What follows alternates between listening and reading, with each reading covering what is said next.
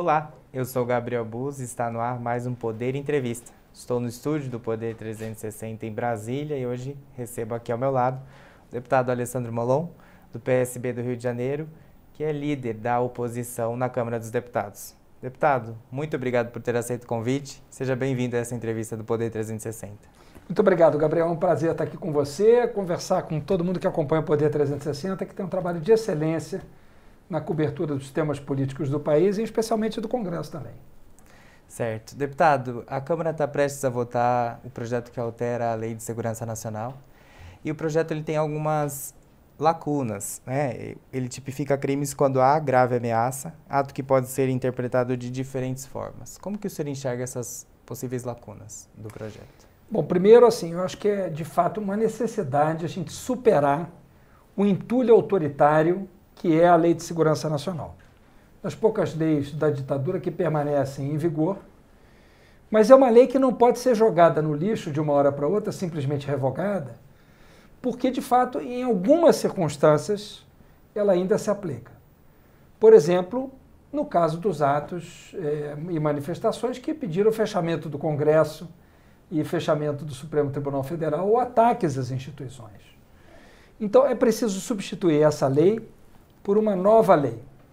Antes disso, porém, o meu partido PSB foi ao Supremo Tribunal Federal pedir que uma parte da LSN não fosse recepcionada pela Constituição não se considerasse recepcionada, e outra sim. E diante do, do iminente movimento do Supremo, o Congresso Nacional decidiu se mexer e aprovar uma nova lei. Essa é uma tarefa que está em aberto desde o governo Fernando Henrique. Ainda no governo Fernando Henrique chegou a se criar uma comissão com o objetivo de superar a Lei de Segurança Nacional. Então, considero um movimento acertado preparar um novo projeto de lei no entanto, é preciso tomar cuidado para que o novo texto ele seja um texto que não possa ser usado, por exemplo, contra pessoas que eventualmente fazem críticas à gestão do país. É, uma líder, é, uma liderança indígena aqui no Brasil chegou a ser ameaçada por um membro do governo é, com base na Lei de Segurança Nacional. A Lei de Segurança Nacional foi usada contra o Felipe Neto e contra outros comunicadores, até contra um cartunista também, também foi usada a Lei de Segurança Nacional. Então, é preciso evitar que na nova lei haja brechas para isso, ou lacunas, como você muito bem apontou, uhum. e, por outro lado, que seja uma lei que proteja o Estado democrático de direito, as instituições, a democracia brasileira que estão em risco, porque nós temos um presidente da República que é autoritário e que, se pudesse, já teria dado golpe de Estado no Brasil. Não o fez porque não tem clima e nem apoio para isso. Mas o desejo dele, por tudo que ele já demonstrou, é esse. Certo. Deputado, outro projeto que corre na Câmara dos Deputados é a privatização dos Correios. Né? Foi aprovado um requerimento de urgência na semana passada. O senhor já se posicionou contrário ao projeto e eu gostaria de saber qual é, como a oposição pretende trabalhar para ou postergar essa votação da privatização dos Correios ou até mesmo derrubar, né? vencer e reprovar a, a privatização dos Correios? Primeiro, com mobilização. Né? Nós, nós pretendemos mobilizar tanto os funcionários dos Correios quanto a população em geral que vai ser prejudicada com essa eh, eventual privatização. Por quê? Porque há serviços postais que não são lucrativos. Não é? é uma carta ser entregue é, no interior de Roraima ou de Rondônia, custa caro. Mas esse é um serviço fundamental que o Estado brasileiro deve prestar para os cidadãos. Muita gente diz, ah, hoje em dia ninguém mais manda carta. É o que se pensa, mas não é verdade. Uma boa parte dos brasileiros ainda está fora da internet. Né? Então, nós vamos mobilizar a sociedade, os funcionários contra, mas ao mesmo tempo vamos apresentar números. Por exemplo, o Serviço de Correios dos Estados Unidos da América, que é para esses que defendem a privatização dos Correios, o modelo de um país liberal. Né? Os Correios norte-americanos são públicos, o US Postal Service é um serviço público, e ele é muito maior do que, no, do que o brasileiro em termos de funcionários. Os Correios brasileiros têm 100 mil funcionários. Os Correios norte-americanos têm 500 mil funcionários, cinco vezes mais. o que começa a desmontar também esse mito do inchaço é, do Estado brasileiro. Existe esse mito de que o Estado brasileiro tem servidor público demais. Isso é uma mentira. A média de servidores brasileiros em comparação com a OCDE é muito menor. Nós temos 12% de servidores públicos dentro do número total de trabalhadores. Na OCDE, por exemplo, a Organização dos Países Ricos que o Brasil quer integrar, essa média é de 20%. E os países nórdicos, que são os mais desenvolvidos dentre os desenvolvidos, neles essa média é de 30% de funcionários públicos em relação ao total de trabalhadores. Então a ideia de que o Brasil tem funcionário público demais ou que os Correios são um cabide de emprego e que tem funcionário demais é uma ideia falsa, errada, que foi semeada por quem acha que a gente deve ter um Estado mínimo e não um Estado que preste serviços à população. Certo. Aproveitando esse gancho, deputado, com relação à privatização, que é uma pauta muito defendida pelo ministro Paulo Guedes, que ontem acabou feito, fazendo uma declaração infeliz com relação à vacina, dizendo que os chineses produziam vacina. Ele mesmo depois disse que a declaração foi infeliz. Eu queria saber como que o senhor vê o comando da economia do país nesse momento. Não há comando. Não há projeto. O governo não consegue entregar nada. Para que serve esse governo? O que é que esse governo entregou até agora? A única reforma feita foi feita pelo Congresso, a reforma previdenciária. Não foi mérito do governo. Foi o Congresso que a fez. O que é que esse governo fez até agora? Na economia, por exemplo, qual bom resultado foi produzido? Veja o valor do dólar. Veja o valor dos combustíveis. Veja os números da bolsa. Veja o que você quiser, os números da economia. O Brasil vai decolar, o Brasil está decolando. Essas são as frases do ministro. É um desastre completo. Não existe gestão da economia brasileira. A economia brasileira vai muito mal. E não é apenas pela pandemia da Covid. Porque a história de que o Brasil estava decolando quando vem a pandemia é uma ideia falsa. O ano de 2019 foi um ano ruim do ponto de vista do, do crescimento econômico. Né? Foi um, um ano péssimo. O ano de 2020 pior ainda, e o ano de 2021 vai pelo mesmo caminho. Quer dizer, o ministro Paulo Guedes se formou numa escola que avançou desde a época em que ele lá estudou, na escola de Chicago. Mas ele continua com aquela cabeça. Ele trouxe as ideias que ele aprendeu há décadas atrás e ele não se atualizou nem nos termos daquela escola. Aquela escola já mudou, já tem outras ideias. Então, o Brasil não tem projeto, o governo brasileiro não tem projeto para a economia brasileira, para o crescimento, para a geração de emprego e renda. Olha os números do desemprego, o desastre não é, que foram. Aí o presidente da República diz: não, mas isso é porque as pessoas fizeram distanciamento social. Vamos comparar com os outros países do mundo. Os outros países que fizeram mais distanciamento que o Brasil não estão tendo os números da economia que a gente está tendo. Então não é que seja culpa da pandemia. Claro que a pandemia tem um impacto, mas Todos os países enfrentaram a pandemia, e dentre esses, os da OCDE, por exemplo, o Brasil que vai pior. Então, infelizmente, assim, não há governo. A única, para a única coisa que serve o presidente da República é para atrapalhar o enfrentamento à pandemia. A única coisa que o presidente da República sabe fazer é sabotar as medidas de distanciamento social, de uso de máscara, de compra de vacina e ainda ficar receitando remédio que não tem eficácia. É uma situação muito ruim do Brasil. Eu, sinceramente, na minha vida pública, eu nunca vi o Brasil passar por uma situação igual. Graças ao péssimo governo que nós temos. Porque nós, se nós, Gabriel, tivéssemos que enfrentar essa pandemia e tivéssemos pelo menos um governo, né? mas enfrentar uma pandemia dessa gravidade sem governo, com esse desgoverno que é Bolsonaro, é um desastre completo. Né? Certo.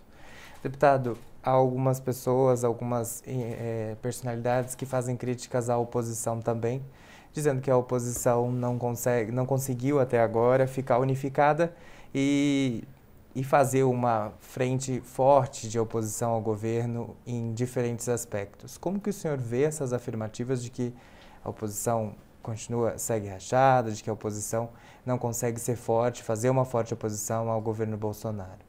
Eu discordo dessa visão. E vou, vou, apresentar os elementos pelos quais eu discordo totalmente dessa visão. Primeiro, A oposição na Câmara, por exemplo, onde eu lidero a oposição, ela está absolutamente unida. Não há nenhuma divisão. Não há nenhuma disputa em plenário, ou nas comissões, ou nas lideranças que divida a oposição hoje na Câmara dos Deputados. Nós estamos unidos em todas as ações. Todas elas a gente age conjuntamente. Então, entre nós não há divisão. Talvez alguém, algum, alguém diga, não, mas em relação às eleições do ano que vem ainda não há unidade. Isso é verdade. Mas nós, no Congresso Nacional, estamos contribuindo para unificar a oposição com o exemplo e com o comportamento que nós estamos tendo. Segundo lugar, nós conseguimos até agora, do ponto de vista legislativo, barrar praticamente toda a pauta do governo Bolsonaro. O governo Bolsonaro não conseguiu aprovar sua pauta em nenhum, em nenhum aspecto. A reforma da Previdência, contra a qual nós votamos, votamos contra, foi uma pauta do deputado Rodrigo Maia, que era presidente da Câmara, com apoio dos partidos de centro e de direita. Não foi uma pauta do governo Bolsonaro, mas a, as pautas do governo Bolsonaro, ele não conseguiu avançar na Câmara. Por exemplo, armas.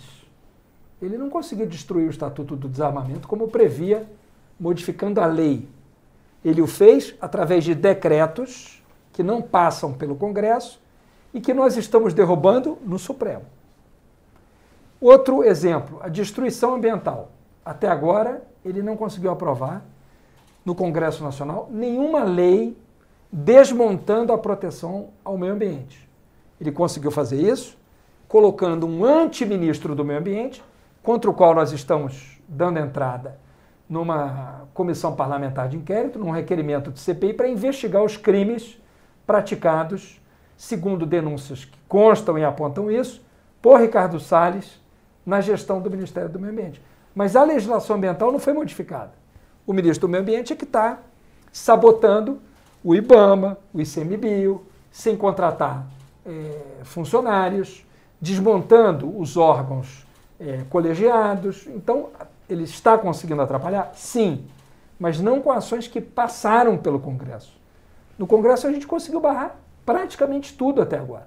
Sim. Claro, nós não temos força, porque não temos o governo e não temos maioria, para aprovar a nossa pauta. Mas nós temos conseguido, mesmo sendo minoria, impedir que a pauta de Bolsonaro avance no Congresso. Eu considero isso uma grande vitória. Certo. Deputado, o senhor também aprovou, é, perdão, apoiou na eleição para presidente da casa o deputado Baleia Rossi, que acabou saindo derrotado. Arthur Lira ganhou a eleição, atualmente é o presidente da Câmara. Eu queria saber como que é a sua relação nesse momento. É, faz poucos meses que Arthur Lira assumiu a presidência da Câmara e eu gostaria de saber como é a relação do líder da oposição da Câmara com o deputado. É uma, é uma relação respeitosa, é uma relação de diálogo, é uma relação construtiva. De fato, apoiei o candidato Baleia Rossi à presidência da Câmara. É, nós não vencemos, nós perdemos a eleição para a presidência da Câmara. Imediatamente, reconhecendo a vitória do atual presidente, passei a me relacionar com ele como como se deve fazer como um parlamentar deve institucionalmente respeitar o presidente da casa. Então, é uma relação de diálogo, de proposições. Por exemplo, eu estou propondo ao presidente Arthur Lira que aprove na Câmara dos Deputados aquilo que o presidente da República acabou de falar na cúpula do clima. Ele prometeu neutralizar as emissões de carbono até 2050. Eu, no ano passado, apresentei um projeto de lei que prevê exatamente isso a neutralização das emissões de gases de efeito estufa até o ano de 2050. Então, eu propus ao presidente Atolheiro, vamos aprovar aqui na Câmara aquilo que o presidente prometeu eh, no estrangeiro, né, perante o mundo. Por que, que eu propus isso? Porque ele, como deputado que é de um partido que é da base do governo, se fosse uma coisa contra o governo, talvez tivesse dificuldade, o que é compreensível. Mas se trata de transformar em lei aquilo que o presidente prometeu. Então é também uma relação de apresentar propostas para nossa casa servir melhor ao país. Então tem sido uma relação respeitosa, de diálogo e construtiva. Certo. Eu inclusive ia abordar o seu projeto de lei, que é o 3, 391, né, de 2020, que fala Isso. exatamente sobre a emissão de gases. E eu queria saber como que o senhor viu o discurso do presidente Bolsonaro na cúpula do clima na semana passada, já que o senhor mesmo acabou de mencioná-lo. Eu gostaria de acreditar que, que tivesse sido um discurso sincero.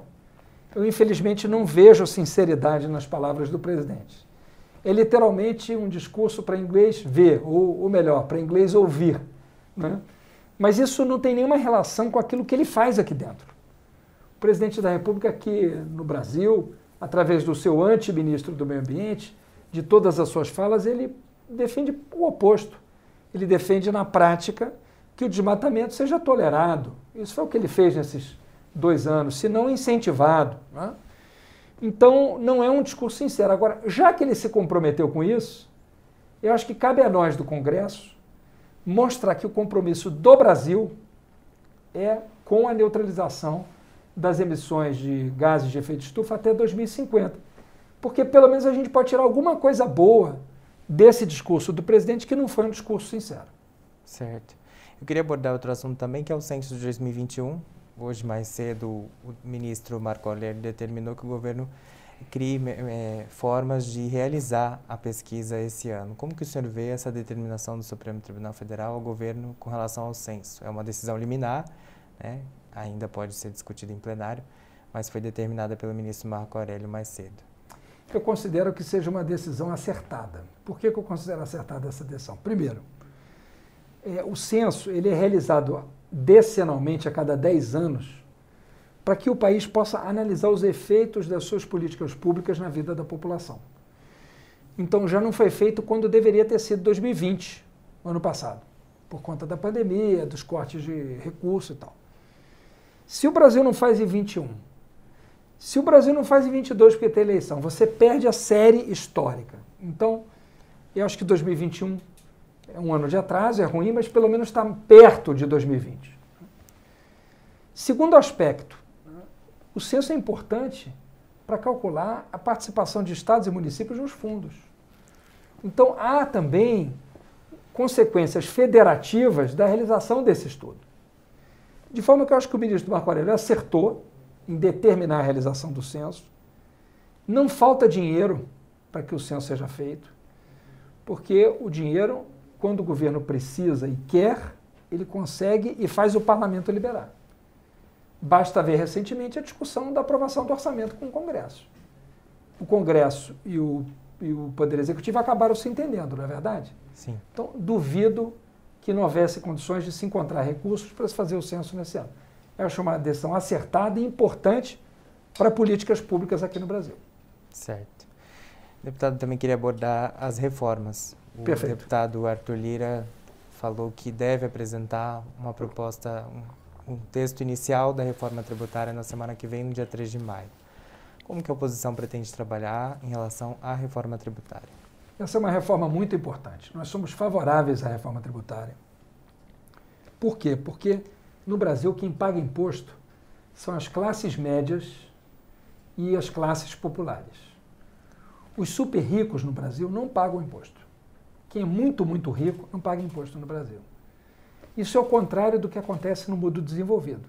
Veja, o Biden acabou de propor uma reforma tributária que vai onerar os mais ricos, vai aumentar a taxação dos mais ricos, que lá já é muito mais alta do que no Brasil.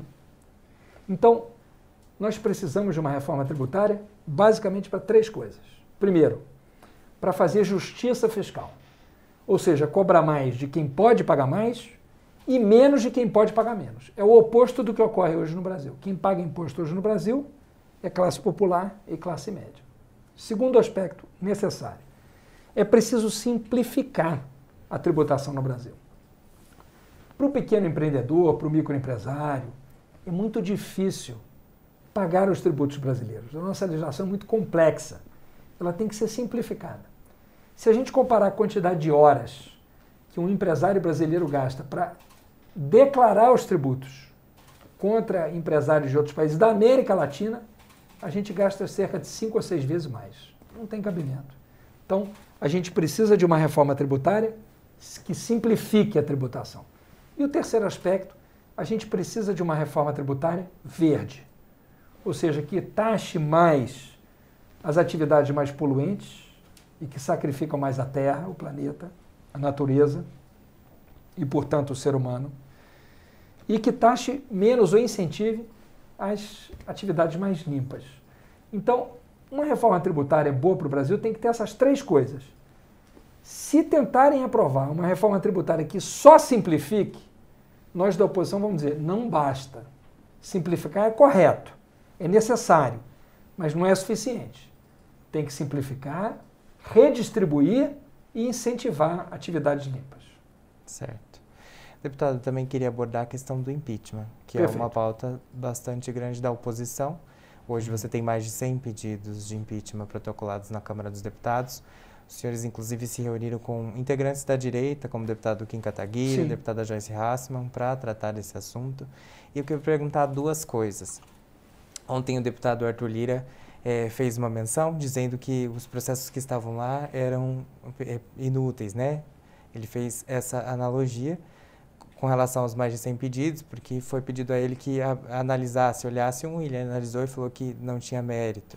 Como que o senhor vê essa declaração do deputado? E também queria saber do senhor se o senhor acha que, por conta da pandemia, por as pessoas não irem às ruas, isso influencia bastante nesse assunto não andar e essa pauta não ser mais forte dentro do Congresso Nacional. Ele disse que ele considera inúteis 100% dos que ele leu. Isso. Ele não disse quantos ele leu. Por essa declaração dele, eu tenho certeza que ele não leu os nossos ainda. Porque os nossos não são inúteis. São muito bem fundamentados, contêm crimes de responsabilidade muito claramente praticados pelo presidente da República. Ele ainda não deve ter tido tempo de chegar nos nossos, mas quando chegar, vai ver que eles não são inúteis. São pedidos bem fundamentados. O presidente da República já praticou um festival de crimes de responsabilidade. Não falta crime de responsabilidade para afastar o presidente da República, de todo tipo, de toda ordem. Então, há razões para afastá-lo, sim. Quando nós pedimos o impeachment em abril do ano passado, pela primeira vez, muita gente disse: não é hora de distrair eh, o país com briga política, agora é hora de focar na pandemia. E nós dissemos: afastar Bolsonaro é uma medida sanitária, vai salvar vidas no Brasil. Infelizmente, nós tínhamos razão. Se ele tivesse sido afastado ano passado, quantos milhares de vidas não teriam sido poupadas? 50 mil? 100 mil?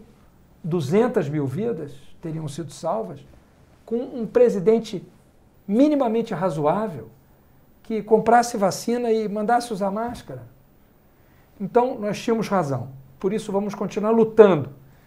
Porque cada dia de Bolsonaro no poder é mais gente morrendo. Afastar Bolsonaro significa salvar a vida de brasileiros. O impeachment para nós é sinônimo de salvar a vida dos brasileiros. A falta de mobilizações atrapalha. Mas nós não somos irresponsáveis. Ninguém vai nos ver estimulando que as pessoas vão para a rua fazer manifestação num contexto em que a aglomeração pode aumentar a quantidade de mortes. Nós seríamos incoerentes se quiséssemos afastar Bolsonaro pelas mortes da Covid e, ao mesmo tempo, estimulássemos a aglomeração. Não podemos fazer isso. Então, enquanto não é possível, nós vamos estimular que as pessoas se manifestem pelas redes e das formas que forem possíveis e seguras do ponto de vista sanitário, da saúde pública. E na hora que for possível fazer manifestação, certamente elas serão muito numerosas, porque o país está exausto. Ninguém aguenta mais. O senhor acha que a CPI da Covid pode abalar as estruturas do governo federal? Eu não tenho dúvida de que vai ser uma CPI muito dura para o governo, porque ela vai ser técnica. E se ela for técnica, ela será muito dura, porque a realidade da atuação do governo é gravíssima. O governo foi irresponsável e consequente, porque Bolsonaro menosprezou a doença, incentivou e fez e promoveu aglomerações, desestimulou o uso de máscara, receitou remédios que não têm nenhuma eficácia e não quis comprar vacinas quando elas foram oferecidas. Como é que alguém pode sair ileso de uma CPI tendo feito tudo isso? Essa ação não é culposa, não é uma ação por negligência, por incompetência, é uma ação dolosa, é uma ação feita deliberadamente. Ele sabia o que estava fazendo e assim mesmo fez. Não pode ficar impune. Certo. Por fim, deputado, eu queria tocar no assunto 2022. É, como o PSB está é, tá se construindo para a eleição do ano que vem, e também saber se o senhor já conversou com integrantes da cúpula do Partido dos Trabalhadores após o ex-presidente Lula ser liberado para disputar as eleições no ano que vem. Começo por essa segunda parte. Já conversei várias vezes, mas não sobre eleições. Nós conversamos todos os dias para as ações parlamentares, porque, como líder da oposição, converso com todos os partidos de oposição. Né? Mas não espe especificamente sobre eleições, ainda não tivemos essa conversa. O PSB ainda não decidiu qual vai ser o seu caminho. O PSB tanto pode apresentar uma candidatura própria, o que não está descartado, como pode apoiar alguma candidatura do campo progressista. Mas esse debate sequer começou no PSB. Nós estamos primeiro propondo que todos os partidos de oposição sentem-se à mesa e comecem a discutir um programa para o Brasil. E que deixemos o nome, ou quem vai ter a cabeça de chapa, para um segundo momento. Porque seria muito importante que a gente conseguisse ter unidade nesse momento tão grave do Brasil, em que o Brasil precisa virar a página desse desgoverno e dar oportunidade de um governo que respeite e honre a vida dos brasileiros. Isso deve estar acima dos projetos partidários de cada um de nós, dos nossos sonhos ou de quem a gente prefere. É preciso pensar qual o melhor programa e depois qual a melhor chapa para vencer as eleições e derrotar Bolsonaro, salvando o Brasil. Certo. Deputado, o senhor tem esse, esse discurso, mas a gente hoje tem dois potenciais candidatos já no campo da centro-esquerda e da esquerda, que é o ex-ministro Ciro Gomes tem feito inclusive ataques ao ex-presidente Lula e o próprio ex-presidente Lula. O senhor acha que há alguma chance, alguma possibilidade desses dois possíveis candidatos se unirem de alguma forma em 2022? Eu não digo que seja provável, mas eu não acho impossível. E eu acho que, como há essa possibilidade, é nela que nós temos que trabalhar. Porque jogar a toalha agora, há um ano e três meses antes das convenções partidárias, é desistir muito cedo. Vale a pena a gente insistir nisso. Eu acho que é possível. Não é fácil, mas não é impossível. E existe alguma possibilidade do PSB apoiar algum candidato de centro-esquerda, como o governador de São Paulo, João Dória, ou o governador do Rio Grande do Sul, que também é um nome cotado, Eduardo Leite, para concorrer à presidência, ou o próprio ex-ministro Luiz Henrique Mandetta? Eu considero de centro-esquerda o, o Ciro Gomes como candidato. Esses candidatos eu considero basicamente de centro-direita, né? o centro ou centro-direita. Centro né? Mas eu acho que não, eu acho que é mais provável que o PSB fique dentro do campo da centro-esquerda, da esquerda, que é o campo de atuação mais, mais é, coerente com a história do PSB. Né? Então eu acho muito difícil que uma possibilidade dessas se dê. Certo. E a última pergunta, deputado, é com relação ao PSB. O senhor falou que o PSB pode lançar uma uma candidatura própria. Quais seriam os nomes cotados para essa candidatura? Nós temos excelentes nomes no PSB. Por exemplo, nós temos o ex-ministro do Supremo Tribunal Federal, Joaquim Barbosa, que é um dos nossos filiados. Não foi candidato nas últimas eleições porque não desejou, mas era o candidato que o partido queria. Nós temos o governador do Espírito Santo, Renato Casagrande, que é um possível nome nosso. Nós temos o governador eh, de Pernambuco, Paulo Câmara. Então, só, só de, de começo de conversa, nós temos três grandes nomes que poderiam honrar o PSB e oferecer uma saída para o Brasil. Quem sabe? Certo. Deputado, muito obrigado por ter participado aqui conosco, por ter respondido todas as perguntas com clareza. A gente vai ficando por aqui, vai se encerrando mais um Poder 360, Poder Entrevista.